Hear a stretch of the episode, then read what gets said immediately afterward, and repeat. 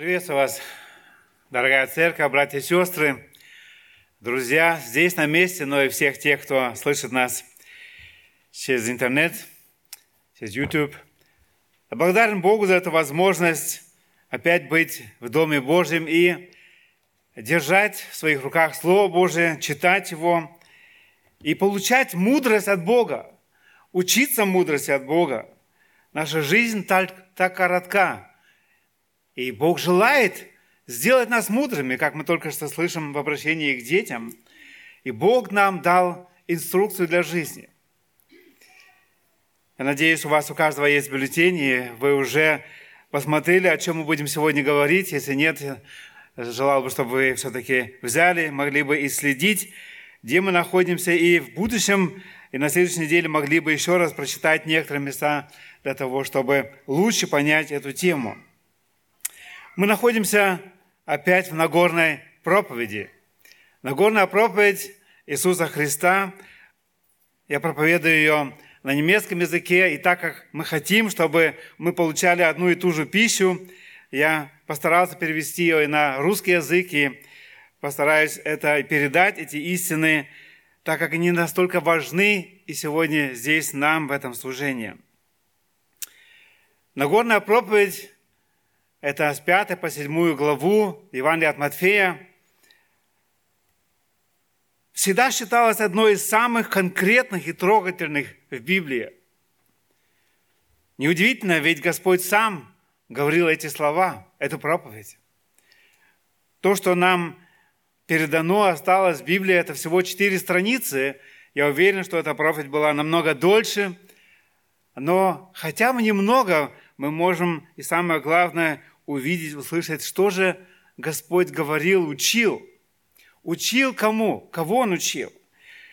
Интересно, что Он, если мы внимательно читаем, Христос говорит здесь о стандартах Его Царства. И в первую очередь Он обращается к тем, кто уже последовал за Ним, кто как-то верует в Него. Здесь на фоне не в первую очередь фарисеи, книжники, которые, можно сказать, знали Ветхий Завет и должны были ждать Мессию и должны были указать на Него, что это действительно тот Мессия, потому что Он был предсказан. Нет, Христос их больше всего осуждает, этих книжных фарисеев. И мы читаем в пятой главе шесть раз, где Иисус говорит – Вы слышали, что было сказано древним, но я говорю вам. Сначала Иисус говорил то, что фарисеи и книжники говорили людям, а затем объяснял, что Бог, в отличие от их толкований закона, на самом деле имел в виду. Ведь Он же сам есть это Слово. И в 5 главе, 20 стихом, Христос говорит, что праведности фарисеев недостаточно для достижения грядущего Царства Божия. Мы читаем этот стих, «Ибо говорю вам, если праведность ваша не превзойдет праведности книжников и фарисеев, то вы не войдете в Царство Небесное». Иисус призывает своих учеников к более радикальной святости, страху пред Богом – чем у фарисеев, которые в основном сосредоточились на внешнем послушании закона, показать вид святости или то, что они любят Бога. В шестой главе на горной проповеди Господь Иисус говорит о положении своих учеников в этом мире. Мы уже говорили об этом. Он предостерегает их прежде всего от стремления к земным богатствам. 19 по 24 стихи. Его ученики не должны отклонять свои интересы и привязанности в направлении, противоречащем их статусу и их великому поручению. Он говорит, вы не можете собрать два вида сокровищ на небе и на земле. Вы не можете служить двум господам, Господу и Мамоне. С другой стороны, Господь хочет снять с учеников давление, беспокойство о повседневных нуждах. С 25 по 34 стихи Христос сам говорит об этом. Он напоминает им о любовной заботе их Небесного Отца и их ценности в Его глазах, что Он заботится не только о полевых цветах, о птичках, но вы намного больше, и я буду заботиться о вас. Отец Небесный готов заботиться о нас. В то же время Он обращается к их сердцам с повелительным, повелительными словами и говорит в 33 стихе этой 6 главы, «Но ищите прежде Царство Божие и правды Его, и все это приложится вам». Искать Царство Божие. Мы говорили с вами об этом, что это значит для нас. Каждый день Господь желает, чтобы мы прежде всего искали Царство Божие. Мы планируем наш день. И что же важно для Царства Божьего, для Христа, чтобы нам это обязательно успеть? Среди всех многих добрых дел Господь обязательно запланировал общение с Ним, где Он желает говорить нашим сердцам, наставлять, учить нас и вести. Сегодня мы приходим к седьмой главе. Мы уже там один раз находились, но хотел бы сегодня в седьмой главе с 1 по 5 стихи с нами поговорить об этой маленькой части этой большой проповеди Иисуса Христа. И лучше всего было бы ее прочитать в контексте, то, что мы действительно мы полностью знали ее. Я только некоторые моменты напомнил – но я надеюсь, мы сможем это нагнать здесь и там, где вы можете дома прочитать ее еще раз в контексте. И она озаглавила эту проповедь «Наблюдай за собой, а затем помоги ближнему». Прочитаем сначала первые два стиха в этой проповеди. Первые два стиха. «Не судите, да не судимы будете, ибо каким судом судите, таким будете судимы, и какую меру мерите, тако, такую и вам будут мерить. Я озаглавил этот пункт «Не спеши осудить ближнего». Не судите, да не судимы будете, говорит Иисус, продолжая свою проповедь. Не судите. Что же это значит? Это не значит, что нельзя замечать всю несправедливость вокруг нас, которую совершают люди. Ее действительно сегодня очень много, этой справедливости, и мы можем ее замечать. Не судить и не значит воздерживаться от оценки человеческого поведения, где мы видим мерзость, грех, что мы не имеем права это оценить как, эту, как мерзость перед Богом. Даже призыв к покаянию, серьезная проповедь, обращение и самое суровое осуждение греха еще не есть осуждение. Ведь Иисус сам говорил многие такие проповеди и практиковал это, можно сказать, говорил об этих масштабах Бога и о грехе человека. Проверять наблюдать и обращать внимание на все, что не соответствует Богу, это задача каждого христианина и последователя Иисуса Христа. Это и долг наш как церковь.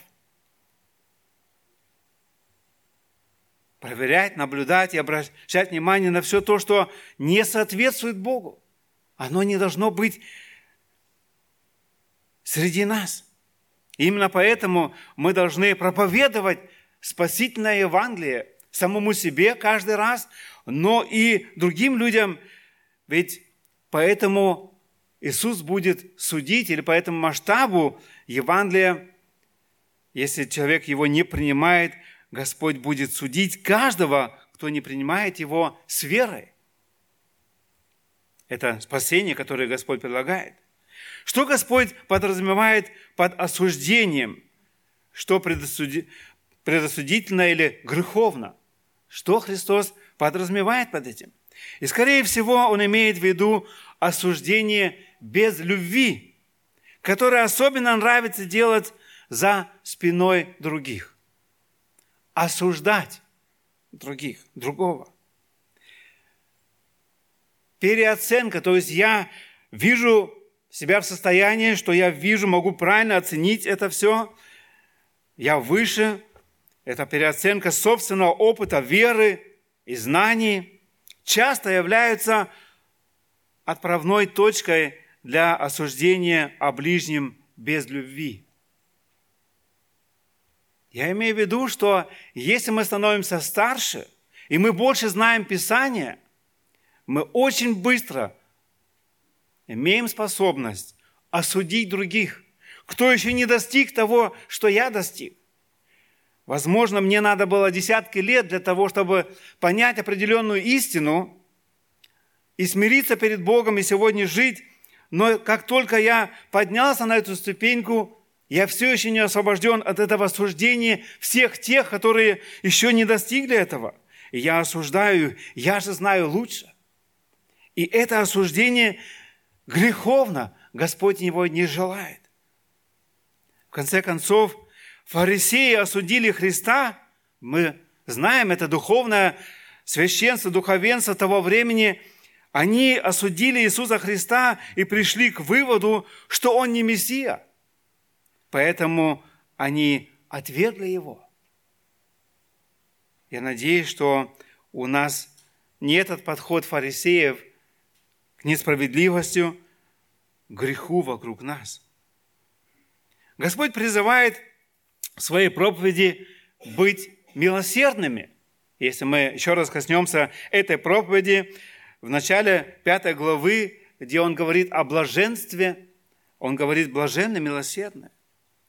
Чуть дальше, в 38 стихе, или где он говорит о толковании правила возмездия око за око, он говорит потом в 38 стихе, призывает не противиться злому. Из 39 стиха он говорит, но кто ударит тебя в правую щеку твою, обрати к нему и другую.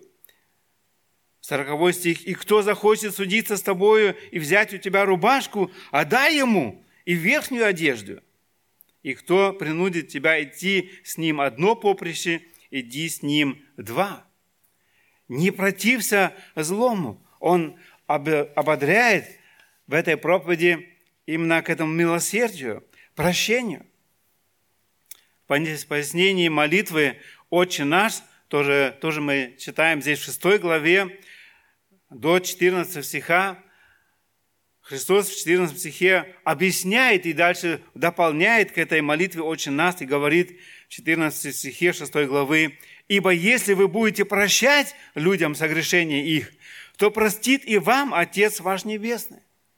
Еще раз, это мысль прощения, прощать другого. Мы знаем в молитве «Отче нас», Христос уже говорил, что Он учит нас молиться и прости нам, как и мы прощаем должникам нашим. Я лично хотел бы всегда, чтобы меня больше простили, чем я готов простить. Поэтому иногда тяжело эта молитва молиться.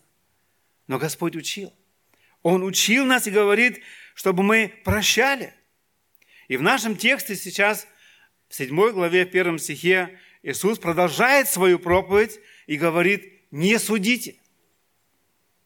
Иисус объясняет этот призыв в нашем сегодняшнем тексте, потому что это делает все наши отношения друг с другом новыми – когда мы милосердны, когда мы готовы прощать, принимать, помочь другому, это новые отношения. И здесь Христос говорит, не судите. Христос не запрещает нам оценивать, еще раз повторяюсь, желания или действия других. Как если бы Он хотел, чтобы мы слепо стояли среди этих людей, и как будто мы ничего не видим –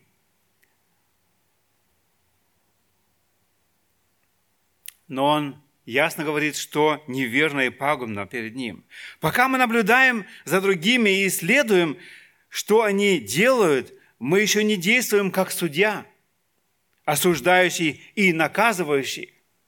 Но если мы уже сталкиваемся с нашими ближними мысленно и фактически как защитники божественной справедливости, мы должны как-то Бога защитить, и мы выявляемся как судьи, как защитники божественной справедливости и относимся к ним сообразно этому, какое наказание соответственно их греха, тогда мы ставим себя их судьями над ними. И я думаю, что мы знаем такие моменты в нашей жизни, где мы готовы решать уже, говорит, думать, какое же наказание этот человек теперь заслуживает после такого греха, какой бы это грех не был. Но в мыслях, к сожалению, здесь и там проникают такие мысли, и Господь говорит, не судите. Если мы посмотрим Иакова, где сродный брат Иисуса Христа, который вырос с Иисусом рядом с первых дней, который после обратился и стал служителем Бога, после того, что он уверовал также в Иисуса Христа, говорит нам Иакова, 4 глава, 11 и 12 стихи, «Не злословьте друг друга, братья, кто засловит брата или судит брата своего, тот засловит закон и судит закон. А если ты судишь закон, то ты не исполнитель закона, но судья. Един законодатель и судья, могущий спасти и погубить. А ты кто, который судишь другого? Праведный суд Божий над всеми людьми, апостол Павел его описывает в Римлянам 2 главе с 1 по 8 стихи, немножко дольше текст, но думаю, лучше, чем апостол Павел здесь сказал по этому поводу, не сказать, и поэтому желал бы прочитать этот стих. Постараемся внимательно слушать или вместе со мной читать в вашей Библии или здесь с экрана. Итак, неизвинителен ты, всякий человек, судящий другого. Ибо тем же судом, каким судишь другого, осуждаешь себя. Оно идет против себя. Ты показываешь сюда, но оно идет против тебя. Потому что судья, судья другого делаешь тоже. А мы знаем, что поистине есть суд Божий на делающих такие дела. Неужели думаешь ты, человек, что избежишь суда Божия, осуждая делающих такие дела, и сам делая тоже? Или пренебрегаешь богатство благода- благости, кротости и долготерпения Божия, не разумея, что благость Божия ведет тебя к покаянию? Но по упорству твоему и нераскаянному сердцу ты сам себе собираешь гнев на день гнева и откровение праведного суда от Бога, который воздаст каждому по делам его, тем, которые постоянством в добром деле ищут славы, чести и бессмертия, жизнь вечную, а тем, которые упорствуют и не покоряются истине, не предаются неправде – ярость и гнев. Этот суд, он еще предстоит. И не нужно нам сегодня уже так судить и становиться на место Бога для того, чтобы осуждать. И поэтому мы читаем здесь в нашем тексте во втором главе, э, во втором стихе седьмой главы, Иисус в этой Нагорной проповеди говорит, «Ибо каким судом судите, таким будете судимы. И какую меру мерите, такую и вам будет мерить». То же право рассуждения, можно другими словами сказать, которое я использую против других, применимо и ко мне. Мой грех, мой грех не угоден Богу меньше, чем грехи других.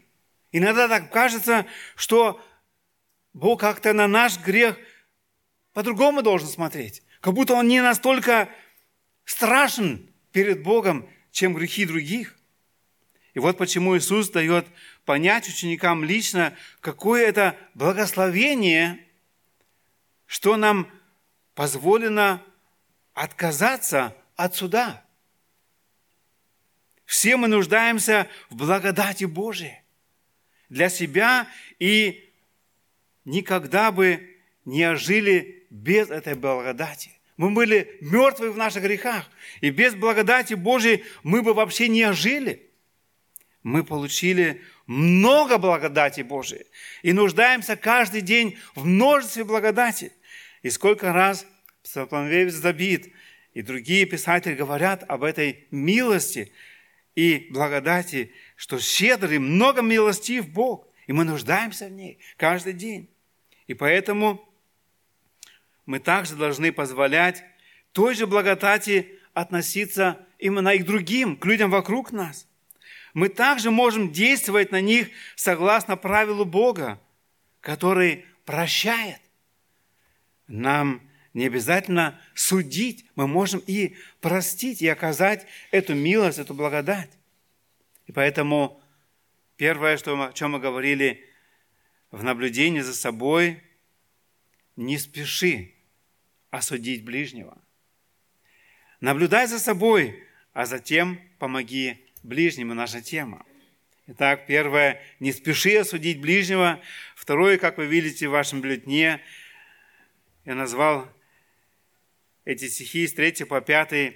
Вникай в себя. Вникай в себя.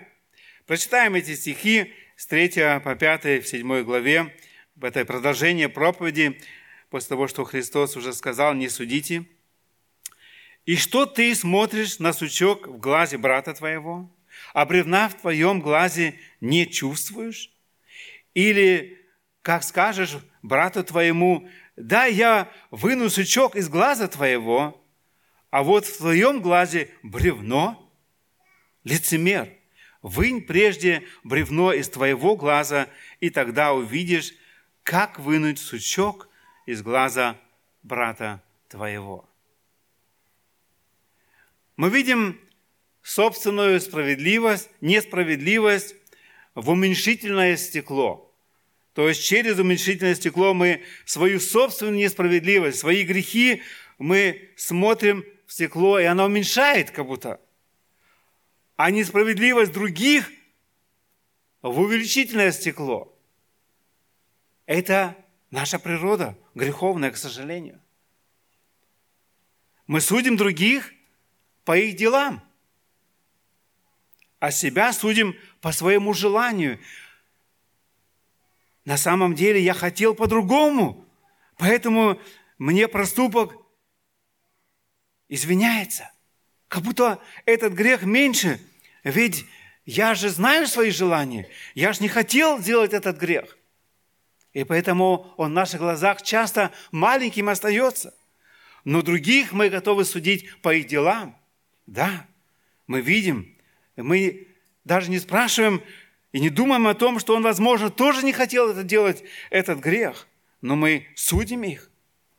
Когда Иисус описывает нашу вину как бревно или осколок в глазу, это означает – что это инородное тело, то есть это извне пришло, который проник в самый чувствительный орган человеческих глаз. И мы знаем все, думаю, большинство из нас имели уже какую-то крапинку или какую-то какую пыль в нашем глазе, и что невозможно с этим так жить.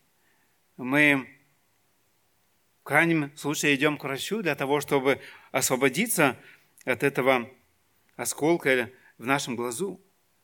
Но Иисус говорит, что в нашем глазе часто бревно, и мы не способны помочь лицемерно бороться со злом других, а в себе его не видеть. Это лицемерно. И тот, кто по-настоящему ненавидит грех, сначала невыносим у себя, и только тогда мы сможем освободить других от их зла. Если мы ненавидим грех, то это должно быть сначала у нас, что мы его ненавидим, чтобы выбрать это бревно из нашего собственного глаза. И только тогда мы становимся способны помочь другому. Когда мы сами очищаемся от своего греха, только тогда мы способны другим помочь. Евреям 4 глава, 12 стих мы читаем, «Ибо Слово Божие живо и действенно, и острее всякого меча, обоюда острова. Оно проникает до разделения души и духа, составов и мозгов, и судит помышление и намерение сердечное». Поэтому так важно, чтобы мы каждый день вникали в это Слово, чтобы мы следили за собой, вникай в себя. Это слово, оно имеет силу очищать. Каким образом? Оно показывает нам на наш грех, и мы имеем возможность с этим грехом обратиться к Господу, который готов нам прощать. Но когда мы не смотрим в зеркало, Слово Божие, мы не видим этого греха, и мы живем дальше в грехе. Это Слово Божие, как писатель к евреям говорит, это Слово Божие, оно живо и действенно, и острее всякого меча. Оно обоюдо до острова. Оно проникает до разделения души и духа, составив мозгов и судит помышления и намерения сердечные. Это важно, что мы каждый день вновь и вновь допускали то, чтобы Господь мог проговорить к нам. Какое бревно в нашем глазу сегодня, которое мы должны в первую очередь осудить. Я думаю, у каждого оно другое. Но если это обобщить, ведь оно важно. Иисус три раза в этих трех стихах говорит об этом, об этом бревне, чтобы мы его сначала выняли. Это, можно сказать, это душепопечительное пасторская работа над своим сердцем, она важна. И что же это за бревно может быть в общем плане? Это самодовольство. Где мы самодовольны, ну, в общем плане у меня все хорошо. Это обобщающий термин. Мы довольны. Мы не ищем в слове узнать, где нам нужно еще очиститься, а мы уже довольны. И если ты не читаешь Библию, подумай об этом. Что является причиной, почему ты не ходишь в домашние группы, где в маленьком кругу мы говорим о том, как это слово касается нас, где у нас сегодня еще проблемы, где мы слышим друг друга, где мы молимся друг за друга. Возможно, ты просто хочешь только быть в большом собрании для того, чтобы как-то это слово не коснулось тебя лично. Но Господь желает, чтобы мы очистили наше сердце. Для этого нам нужно вникать в это слово. И первая забота о нас самих – вникай в себя. Наше призвание, как детей Божьих, в словах и делах. Евреям 12 глава, в этом же тексте, где мы только что у нас открыты, прочитаем 14 и 15 стихи. Это наше призвание, как детей Божьих. Старайтесь иметь мир со всеми и святость, без которой никто не увидит Господа. Наблюдайте, чтобы кто не лишился благодати Божией, чтобы какой горький корень, возникнув, не причинил вреда, и чтобы им не сквернились многие. Это наше призвание, как детей Божьих. Старайтесь иметь мир со всеми и святость, без которой никто не увидит Господа. И это наша задача каждый день смотреть в это зеркало, чтобы очищаться, иметь эту святость, о которой Христос говорит, без которой, или это писатель, это послание, без которой никто не видит Господа. И дальше он говорит, наблюдайте, чтобы кто не лишился благодати Божией, чтобы горький корень возникнув не причинил вреда, и чтобы им не сохранились многие. Ефесянам 4 глава 3 и 4 стих. «Стараясь сохранять единство Духа в союзе мира, одно тело и один Дух, как вы и призваны к одной надежде вашего звания». Как же распознать это бревно в своих глазах? Или свое, да, в своих глазах. Как распознать это бревно? И первое, что я хотел бы сказать, а это молись. Молись. Царь Давид в 138 псалме, 23 и 24 стихи, я думаю, мы знаем их наизусть, и много раз цитируем, и другим он говорит, «Испытай меня, Боже». Это молитва Давида. «Испытай меня, Боже, и узнай сердце мое, испытай меня и узнай помышления мои, и зри, не на опасном ли я пути, и направь меня на путь вечный». Давид, который в какой-то момент был самоуверен, что он живет правильно перед Богом, оступился. И тяжело оступился. Мы знаем об этих грехах. Богу было угодно, чтобы об этих грехах весь мир узнал. После того, что он где-то был самодоволен. Он упал. Поэтому важно, и здесь что он делает, он сам себе не доверяет говорит, ты, Господь, испытай меня. Я могу не увидеть, но ты испытай меня и узнай сердце мое. Испытай меня и узнай помышления мои, и зри, не на опасном ли я пути, и направь меня на путь вечный. Самопознание и улучшение собственного образа жизни являются предпосылками чуткой пасторской или душепопечительной заботы и предотвращения беспощадных всезнаек. Там, где мы сами себя проверяем, где мы работаем над своим сердцем, где мы заботимся о нашей душе, оно предотвращает нас быть этой всей знайкой, знать лучше и других осудить.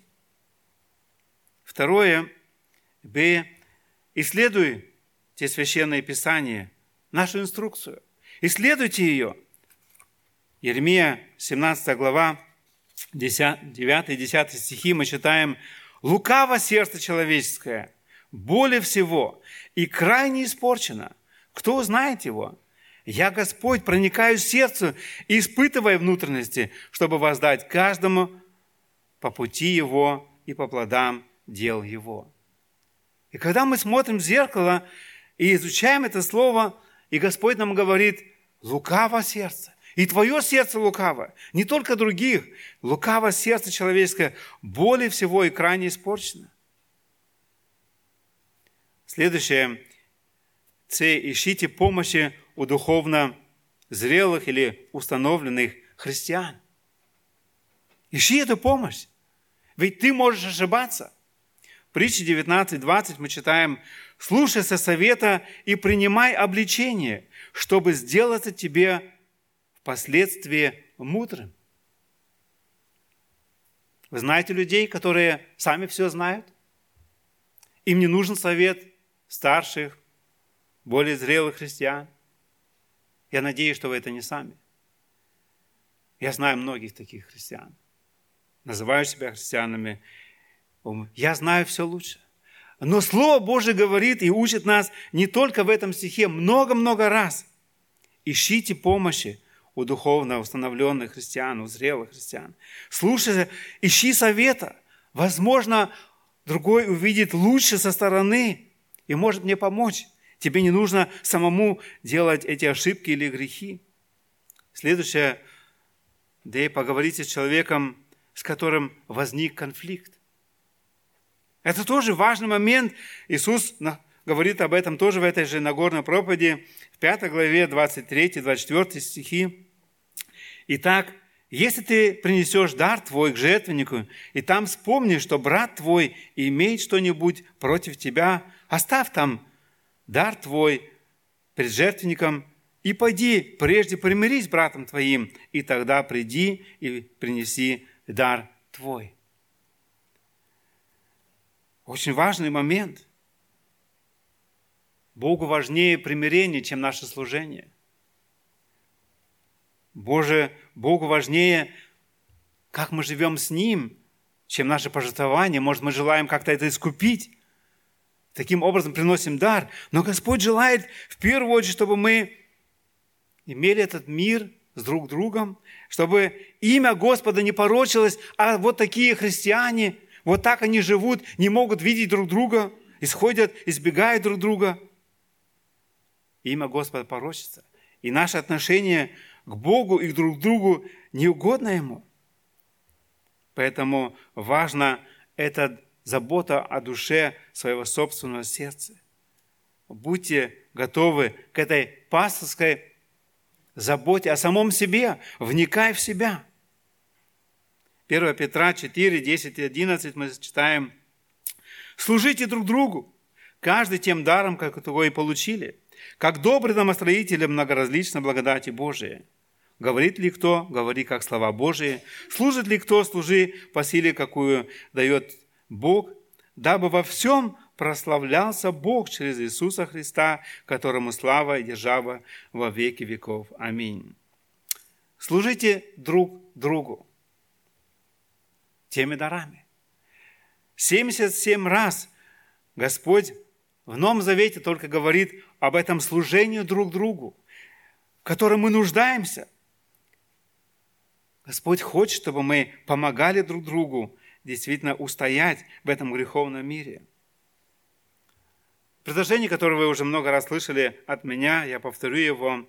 Моя самая большая проблема – это не грехи других против меня, а моя собственная неудача и греховность. Мне нужна благодать каждый день. Грехи других против меня, да, это проблема. Но моя большая проблема – моя собственная неудача. Там, где я грешу где я не так посмотрел, не так сказал и не так отнесся к другому. Это моя самая большая проблема.